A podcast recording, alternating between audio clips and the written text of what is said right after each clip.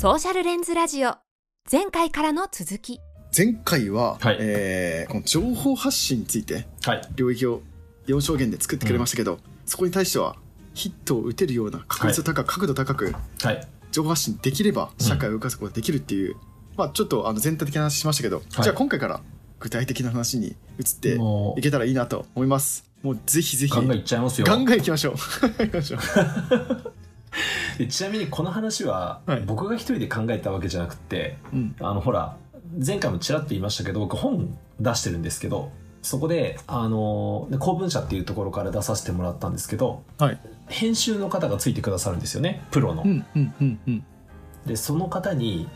徹底的に指導されてるんですよ僕は。そうなんですね。はい。正直ちょっとほら自分でブログ書いてそれなりにバズってたからはい文章を書くってことに対してそれなりになんていうかちょっと自信があったっていうか、うん。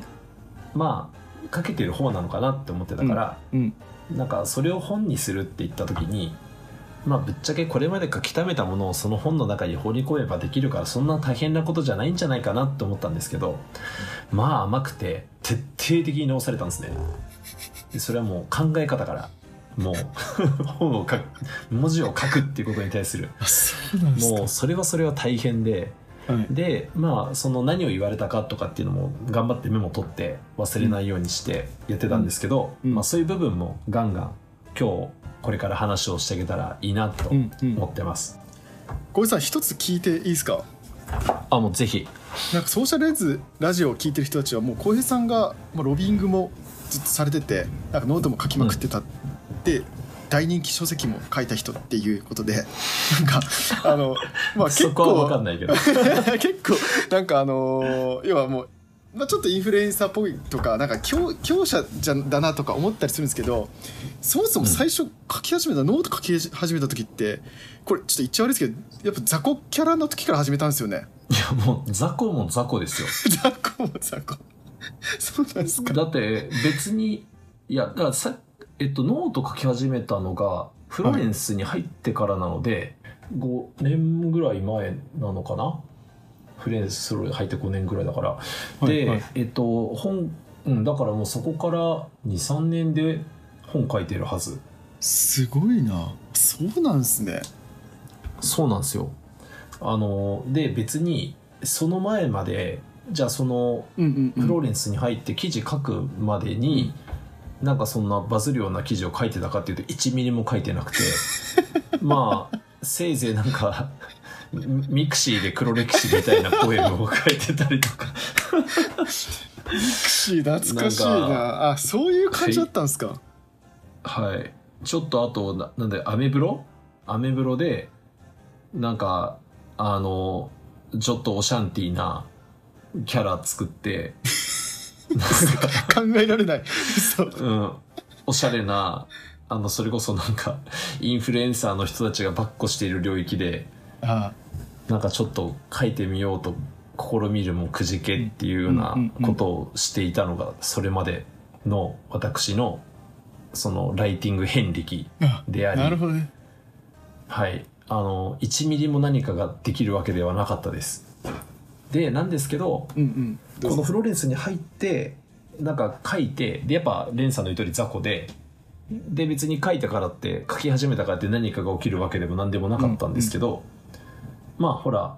情報発信が仕事みたいなもんだったから、書きながら PDCA 回し始めたんです。あこうなったらうんうん。何も起こらない。うん。こうなったらなんかちょっとなんか起こるなみたいな。っていうなんか PDCA を回してるうちに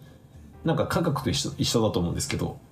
なんかこうなったら行くけどこうなったら行かないみたいなパターンがなんとなく見えてきて、はいはい。その要素を分解していくとあこういうことだったのかみたいな風になってたどり着いたのがここみたいな感じ？そっからさっきみたいにヒット打とうと思ったら、まあ、イチローみたいにこう、うん。なんとなくこうバットを振ったらあそこに飛ぶみたいなことが分かってきたんですね、分かってきたんですよ。えでその一度理論を確立できたら、うん。その理論通りにやってったら大体理論通りの結果が出るようになってきたんー、ですすげえ。おおと思って。そうなんですね。だから結構すごい情報だと思う。編集者にじゃあさらにフォームをこう教えられた感じですね。じゃあ客観的な意見も踏まえてこううん。確立したものをそうなんですよ、今回からご紹介できるってことなんですね、うん、そうなんですよ。えーだからそれまでは草野球で頑張ってこうやってて草野球の中では結構いけるようになったぜと思って ちょっと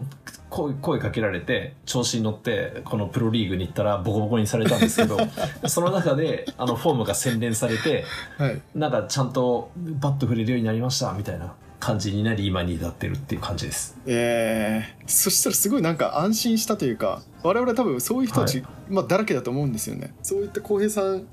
がそういうストーリーを描いたんだったら我々もきっとできるって信じて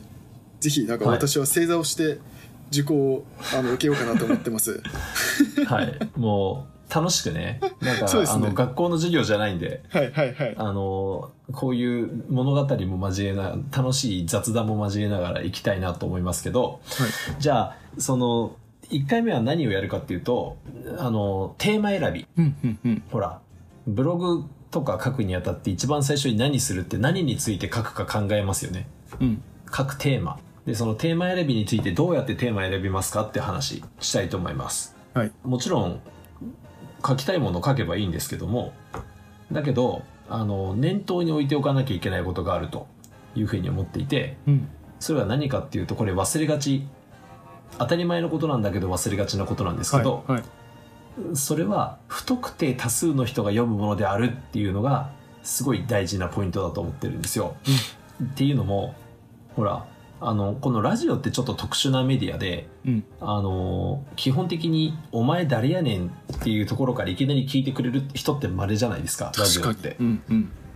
なんかなんとなく分かってくださってる方とかそういう人たちがこの口コミで紹介してくださった方とか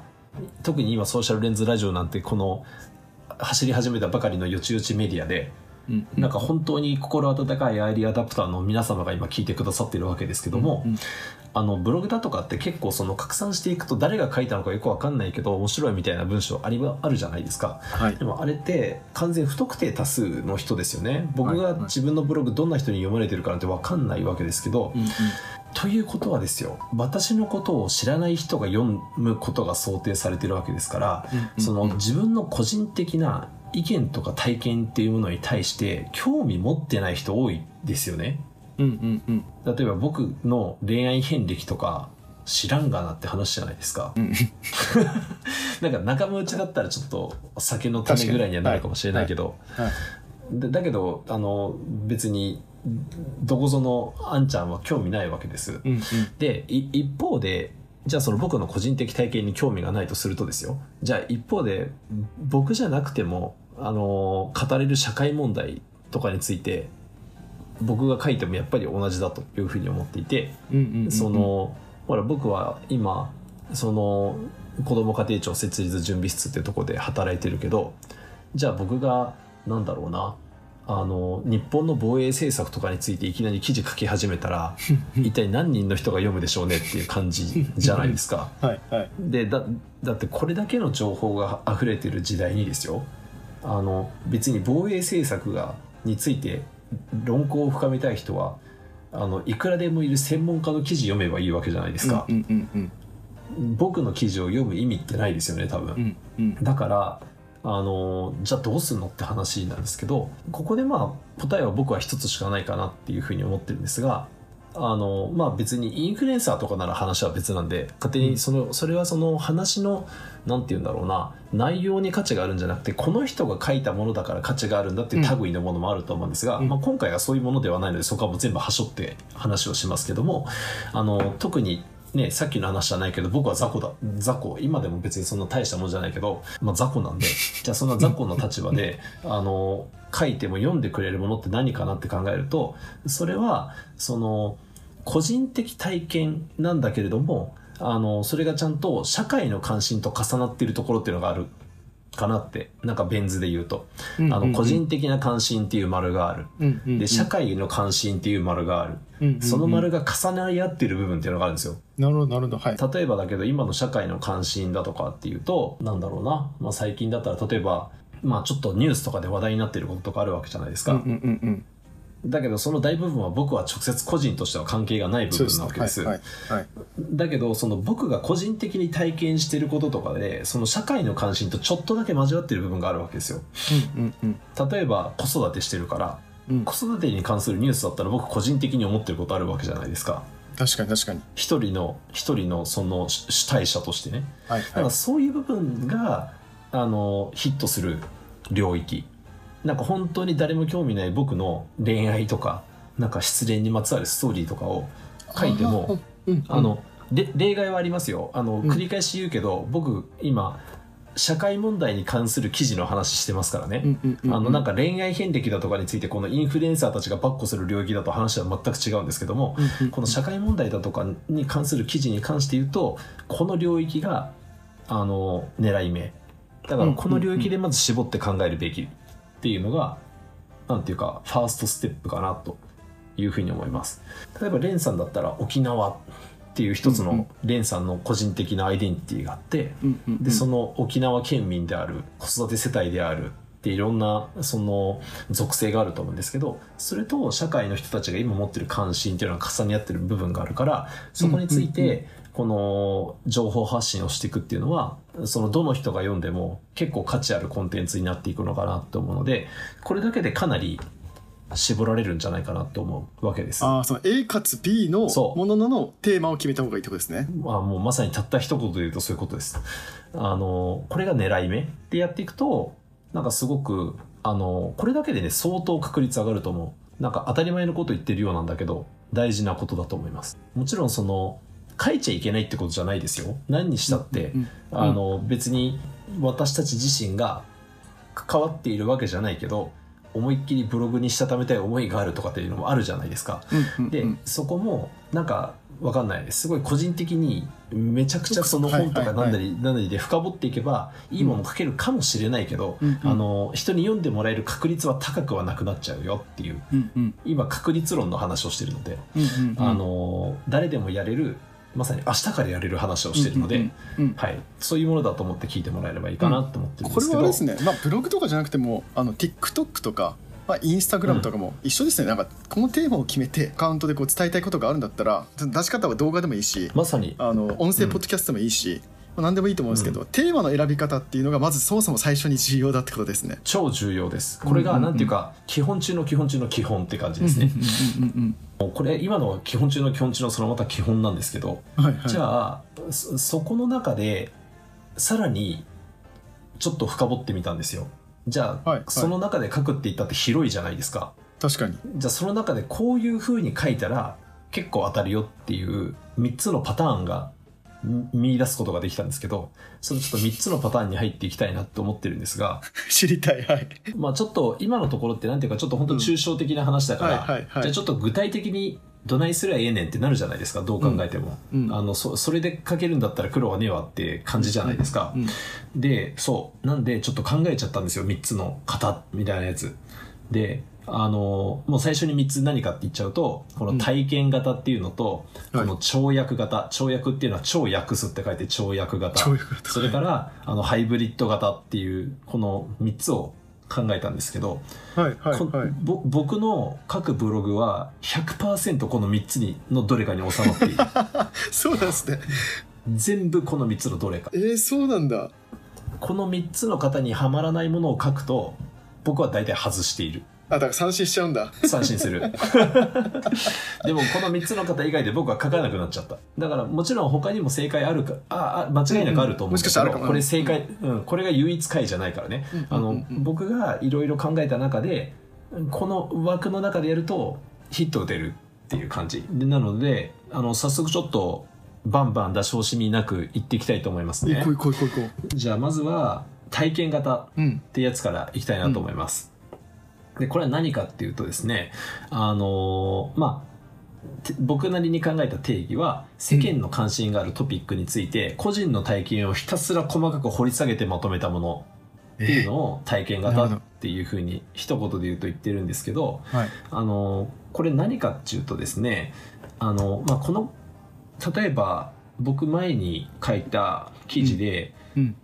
あの出産費用にかかる費用は最終的に補助金で戻ってくるから大丈夫が完全に都市伝説だった件について みたいなタイトルで書いたんですけど。はいはいはいはい。これあの実はソーシャルレンズラジオにもあの子育て罰のところかな、うんでちょっと一部話したんですけど、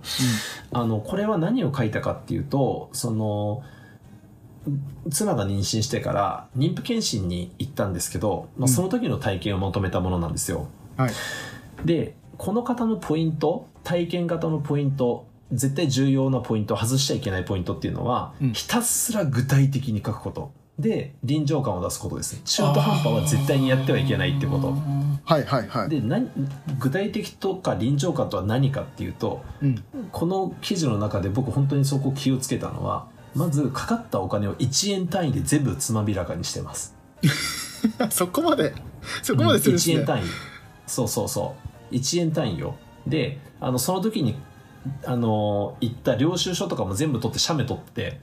その写メをアップしてってます。なるほど。もちろん個人情報とか載せない形でですよ。はいはい。これめちゃめちゃ臨場感あふれるじゃないですか。えー、すげえ。これノートでのいいね。1153いったんすか？すごいな。あ1153いってる。っていうのをあの病院とかね。病院でこんなあれが出てきたとか。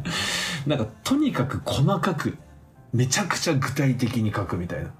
のをやるとほら同じ思いを持っている人たちってこの情報を知りたくてしょうがないわけでしょ？あでするとあ面白いってなるわけですよ。はい。だけどこれが妊婦検診に行って大変だったんだってことを書いただけだとそんなの知ってるよって話になって誰もなるほど。そっか。そういうことか、だからとにかくとにかくえぐいぐらいに具体的に書いていくっていうとあの面白がってもらえてえ？当たります。そうなんだ。ちょっとだけはい。コメント挟ませてもらうと、こあもうぜひぜひ。怖いという怖いというか、はい。そのネタに要は一例えば僕だって沖縄県に住んでて例えば同じ妊婦検診の話だとしたら、誰が見んはい。のこれって思っちゃって、どっちかと抽象度を高くしちゃうんですよ、さっきみたいに大変だったよねって共共感しに行くというこっちが。そそうっすよね。れじゃダメなんですね。それはねそれはこの体験型は成立しないんですよえー、なるあほど、のー面白くない。だってほらみんな同じことをいくらでもツイッターに上げてるじゃないですか。確かに確かだけどその妊婦検診の領収書までアップしてるやつはいないですよ。にあそうん、でかつその沖縄県っていう情報だったりとかうん。それって沖縄だったらそうやって沖縄で妊娠した人だったら読むんじゃないかなって僕は思う興味ありそう。うわマジかってなるじゃないですか。で実際これはなって今レンさん言ってくれたけどあのノートで1100いいねぐらいついてるわけですよ。結構これ長く読まれてるんですけどね。いまだにいいねがポチポチ入ってくるんだけど。だったりとかあとはその夫婦の子育て体験記とかも書いてるんですけど、まあ、別に夫婦の子育て体験記なんかは別にそこいら中にあるじゃないですか。うんうんうん。でで僕はですねこれは書いた記事が「えっと、ママのちょっととパパのちょっとはちょっと違うのです」っていうタイトルで あの 僕たちがあのその育休を取ってた時にはい。あのの体験記なんですけどまあこれも育休期間中大変でしたみたいな話は別に誰でもしてるわけですがうんうん。なんで喧嘩になったのかみたいなことをその2人の喧嘩の状況とかまであちなみにこれは妻のご了承も得た上でなんですけども あの勝手に書いたらブチ切れられるので妻のご了承もいただいた上で喧嘩になったプロセスとでその結果どうなったのかっていう話とつまびらかに書くことによってあのこれ読んでいただくと分かると思うんですが結構 そんなことまで書くのっていうところまで書いてたりするんですがこれが結構ちょっとちょっと受けたポイントなのかなと。これでノートで大体586いいねぐらいついてるのかな、はあすごいな。これがこの体験型のポイント。で今いろいろ言ったけど、まあ、ポイントを3つだけ集約して言うと、一つはあの一番最初の基本と同じことを言うんですが世間がまず関心を持っているタイトルテーマですよね。でかつその自分の個人的な体験であること、うんうんうんうん。極めて個人的な体験であること。っていうのとあとは深掘りができるっていうことですね。えー、深掘りっていうのは例えば妊婦検診のものだったら領収書を持っているとか夫婦喧嘩だったら具体的にこういうことで夫婦喧嘩をしたとか。うんうんうんうん。なんかそのじゃあなんでその夫婦喧嘩が起こったんだとかなんかそのプロセスとかまでの夫婦のやり取りとかっていうのがあるわけだけれどもあのこの3つの条件が揃っているとこの体験型というのは成立します。でこれ3つとも全部ないとダメでその個人の体験を深掘りしただけだとそこに世間の関心がなかったら成立しないのでうんうん。世間の関心がある領域かつ個人的な体験っていうのは基本中の基本中の基本で言ったことだけどその中の個人の体験っていうのをあの具体的にとにかく具体的にってやっていくといいなってなってるのがこの体験型のポイントですかね。これもう一つ聞いていいですか？えっとはいこれ前田浩平さんはこの時に、えっと、出産はい。費用の領収書を要は写真で撮ってるわけじゃないですか。写真で撮ってるも僕は。この時にこういうブログ書こうって思ってたんですか、それとももうなんかネタになるからこれは社会に関心があるし自分を知らないから、うん。こういう体験型での書こうかなとか思ったのかどまあはい。それ以外でもあるかもしれないですけど、どんな形でこの記事になったんですか？あ僕はこれは領収書を見た瞬間に書こうって思ったんですよ。許せねえと思って。あそそうかそうか。あうん。一発見ただ時にね。一発見た時に。でこの領収書絶対捨てないで取っとこうと思って。とにかく妊婦検診にまつわる情報で自分が体験した全てのエビデンスは手元に置いときました、あなるほどね、うん。一回エビデンス置いといてあとに肉なりくなりさっきのこの3つの書き方あったじゃないですか。あの要はそのその中は関係ないけどとりあえずエビデンス持っとけばうん。料理できるよってことだよね、うん。なんか素材がいいのがあっとけばどれで出すかみたいな。はあとはカレーにするも肉じゃがにするもこっちの自由じゃないですか、いはいはい。でも今回はこっちで振り切って出したけどうんうん。あのもう見た瞬間やべえと思ったんでこれ できっと同じことで切れてる人多そうだなって思ったんですけどあの検索してもじゃあ具体的にいくらとか領収書なんか出てこないからあのそうするとなんかこっちの怒りも伝わりやすいじゃないですか。はいはいなんかふざけんなみたいな。はいはい。なんだこれみたいな。ただこの体験型これからお話しする跳躍型とあとハイブリッド型っていうのが残ってるんですけど、うん。この3つの型の中で個人的には一番難しいって思ってるのがこの体験型嘘でしょ？いやほんとほんとこれがえそうなんだ。そうなんこれが一番難しいかなと思ってます。ってっていうのもはい。なかなかないんですよ、この世間の関心をが寄せてくれてることで個人的に体験することでかつはい。ちゃんと深掘れるって実はそんなに多くないなって思ってて個人的にはねはいはいはいで、はい。そそれで言うとこの跳躍次に説明する跳躍型とかハイブリッド型の方は狙ってかけるから体験型の方はうん。なんかたまたまそういう風に遭遇しないとできないっていうかあの偶発性そっかそっか。たまたま生み出せるあのがこの体験型かーなって思ってるるんですよ。そういう意味で難しいんですね。なんかそういう意小井さんが味で難しい。昔どっかで書いてたあの要は電車の中で舌打ちされたとかあったじゃないですか。あそうそう。あれとかもそういうことでですよね。体験型というか、そう。舌打ちされないとあのなかなか書けないし、うん。まあ、ただあれはねちょっとこの後説明するハイブリッド型っていうのに所属するやつなんだけど。なるほどね。おお面白そう、ねそういうことか、うん、ままあ、ななんだけどでもそういうことです。やっぱりはい舌打ちされるっていう事態が起こらないと書けないうん。じゃないでそうですすか、よそうですこういうことって。よそうですよ。ねそれそうですよね、それって偶然だし、はいはいはいはい。だそういう意味で割と運運に左右されたりするんだけどあのまだだけどそういうことがひとたび起こったならばうん。あのほぼ確実にそれなりのものが書けるのがこの体験型って感じですかね。面白い。で最後に一つ一つだけいいですか？ごめんなさい。めっちゃなんか興味あっていろいろ質問したいんですけど、あもう全然ぜひぜひぜひ。さっきのこの,、えー、とこの体験型には3つのポイントがあると、うん。1つ目が世間が関心を持ってくれている、2つ目が個人の体験で3つ目が深掘りできるものって書いたじゃないですか、この1の世間が関心を持ってくれてるっていうその判断基準は何なんですかね？いやもうこれはなんか割とそのい最もいくつかあるんですけど、うん。最も分かりやすいのはあの最近のメディアを賑わしていることっていうのをほら話題になっているものとか。例えば今だったらあのほらすごい悲しい事件だけれども、はいあの子供がバスの中に取り残されて亡くなったって事件あるじゃないですか。はいはいで今どう考えてもみんなバスのことに関心ありますよね。バスとか子供の安全とか。そうですよねそういう時にこういうことが起こるっていうのは明らかに世間が関心を持っている領域じゃないですか。うんうんうんうんだからそういう意味でもこの世間が関心を持っているっていうその固定的な何かがあるわけじゃなくて世間の関心ってすごく流動的に動いているからそうですよね。流動的に動いている時にたまたま自分がその体験をするっていう意味でも割と運に左右される。そうですね。ことでもある、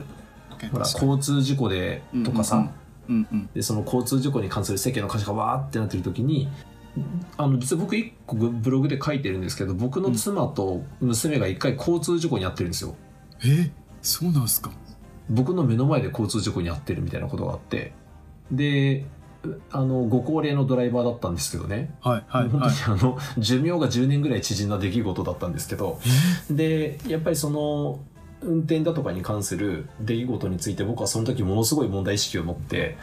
ですごい調べたしでもちろんその二度と同じことになってほしくないっていうことからなんかそういう情報発信もしたんだけどその時はやまあでもそれなりにはやっぱりうんうんうん。関心は寄せてもらいましたけど、うんうんうん。もしこれが、ほら、あの、池袋の事件のありまことがあった時に、はい。はい。あそこに重なってたら、多はいはい。分一桁違っただろうなと思うし、なるほどなるほどなるほど。だけどこれはまさにそのタイミングの話だし、うんうんうん。運だよね。うんうん。だからもうその、これまでも民主主義の、どこのパートで話したか忘れましたけど、うんうんやっぱりこの政策の窓っていう考え方があって、うんうんなんかその自分が問題だと思っている体験したことでこれは問題だって思ったことをそのまま書いて世の中に受け入れられる時と受け入れられない時が同じことを同じように書いてもヒットするしないっていうのはやっぱり分かれるんですよね。そういう意味でも割と運要素強いなと思います。むしろその時に投げかけた方が、うんさっきの政策も開くし、あ世間の関心も寄せられるし、えーでうん世論も形成できるしなんかなんなら法制度変えちゃうみたいなぐらいのレベル感までワン記事とかでいける可能性もあるんですよね。いや実際いやそういうのはあるしね。ですよね。だから NPO とかにいる時はそれ狙ってやってましたすごい。そうですよね。の一つの事件でいろんなメディアが書き立てているジャンルについて、もうあえてそこに投下しに行くみたいな、でそうするとあのそうじゃない時期に書いてたら多分鳴かず飛ばずだったものがボッて一気に燃え上がったりもするので、うんうん。あのままあ、間違えちゃいけないのはなんかそのなんだバズりたいからものを書くわけじゃなくてあの当然ですけど社会的に問題意識があったりとかこれを良くしたいとか届けたい声があるから書くわけですけどただまあやっぱりこういうどうやったら今回のソーシャルレンズラジオのテーマは声を届けるだからどうやったら届けられるのかってことを考えるときにはやっぱりこのタイミングとか流動性とかこの世間が今どこに世間の関心がどこにあるのであるかっていうのをあの頭の片隅に置きながら書くと今この時何を書くべきかっていうのが結構あったりしてだからももっと具体的に言うとほら冒頭レンさんが言ってくれたけど今度男性産休の話が10月から始まるじゃないですか。でその時って絶対メディアがその話するじゃないですか。うんうん。僕絶対そこでブログ書こうって決めてます、でしょうね。うん、だってそこにしかも10月1日にまあその、うん。ね男性パパ育休っていうのがもう分かってるから分かいやビッグウェーブはもうき分かってるわけですよビッグウェーブ来るの分かってるから、うんそうそう。乗る乗乗りま乗りましょうみたいな。それはそれは乗るよみたいな。さっきの年末の事故に関してはいつ来るか分かんないから、多分瞬発的ななんか体力とか必要だったり動き方とか、うん。多分うん。必要なんですけど今回の育休に関してはもう必ず来るから分かってるから必ずで来るもん。出し出しといた方が絶対いいですもんね。絶対いいですよ。前後とかよりはちょっと話して前後よりは。そうそうそそう。そうの日にやった方がまあこれって完全に広報視点というか PR 視点ですね。いやだと思いますよ。プ、ロモーションでもそうだし。うん、そうですよね。なるほどでね逆に温めといて、それもありですね。体験したけど温めといて、うんうん。で何かそのなんか本当にこの社会問題を扱う記事って難しいんですけどその難しいっていうか本当に場合によっては不適切なことにもなってしまいかねないから使い方は本当に考えてもらいたいんですがあの、うんうんうん。何か悲しい事件があった時に、うんうんうん。あえてそこにぶつけに行くっていう方法、うんうんうん NPO に勤めてた時には本当、うんうん。みんなしょっちゅうや僕自身しょっちゅうやってましたけど、うんうんうん。そういうのもあるから、ね。タイミングこれは超なんかこ大事だと思ソーシャルレンズラジオはあの、まあ、我々が前職 NPO だったってこともあるので、うん。まあ、今も NPO かかってるので、あの NPO 関係者結構聞いてくれていると思うのでなんか NPO の広報としても結構重要ですよね。う、うん、そうそれをしとかないとね死ぬ思いをするんですよ。ほら、うん何か大変なことがあった時に、うんうん。今い今だったら制作の窓を開けてもらえるからそのテーマについて関心を持っている僕らのこのテーマを投げ込むのは今がチャンスだっていうのがある日突然来るわけじゃないですか。うん。である日突然来るとそのある日突然来たものにそれ相応のクオリティの記事をぶつけなきゃいけなくなるからもうなんかその日徹夜みたいなことになったりしてしまったりもするわけ。だけど、うんうんうん。うん、そういうのもあるよね。でまあそのもちろんそういう深刻なものでなくても、まあ、僕が書いたテーマなんかまさにそうですけど、うん。なんかその、ね、出産にかかる費用とかずっと行われていてあそっかそっか、ではいはいなんかこのおも表だってあのほらさっき世間の関心っていうのはいくつかあるってはいお話ししましたけど、はい。今のはすごく分かりやすくメディアが騒いでいるうんうん。っていうところ。で、もう一つはメディアは騒いでいない取り上げてすらいないんだけど当事者たちがマジ切れてるみたいなのがあるわけですよ。このあー定流ではいふつふつとみんなが怒っているみたいなやつ。はい。でこの出産費用とかの話はまさにそうだなと思うしであとはその2つ目書いたそのなんだ夫婦喧嘩の話も、うんうんうん。その夫婦喧嘩っていうものについてなんかよくね男たちはまた奥さんに怒られちゃってさみたいな話をするだけで終わっているんだけども、うんうん。その男がその奥さんの立場でなんでこんなことになっているのかっていうのを足りない頭で考えましたっていうのがこの女性たちの中でこう受け入れていただけたわけなんですよ。でなるほどね。あのでちなみにあの次回か次次回かになると思うんですけどなんでそこで受け入れてもらえたんだろうかっていうところも話をするんだけど、うんうんうんうん。そのようなことがあったなと思ってます。えーっとね小江さんこれ3つの型で考えるって言って今1個目でうん、クソ時間かかってるんですよ。クソ時間かかってるね。ちょっとレイさんサクサクいかなと。本当編集して。ごめんなさい。すすみませんサクサクあの進めると僕も思ってたんですけど、これ結構大事だなと思ってさっき今このなんかうん実際にうねそうね。テーマを決めてじゃああテーマを決めて、じゃあどう書くかっていう話だと思うのでこれ、うめっちゃ勉強になるなと思ったんですよね。だからちょっといろいろ深掘りしてしまいましたけど多分ねこれはい。結構時間いってるので、一旦3つの方、OK、あのー、1つ目で終了して次回にうん。取っておきましょう。でそれでそうしまし23ょ次回話して、うん。はい。でその次にまたあのさっき小井さんがお話ししたような話ができたらなと思いますので、いやそうしましょう。結構聞きたいことめっちゃあるので。これ多分一般の人もそう思ってると思うので、はい、うん。ちょっと楽しみですね。はい。で小井さんありがとうございました。ありがとうございました。ソーシャルレンズラジオ。次回に続く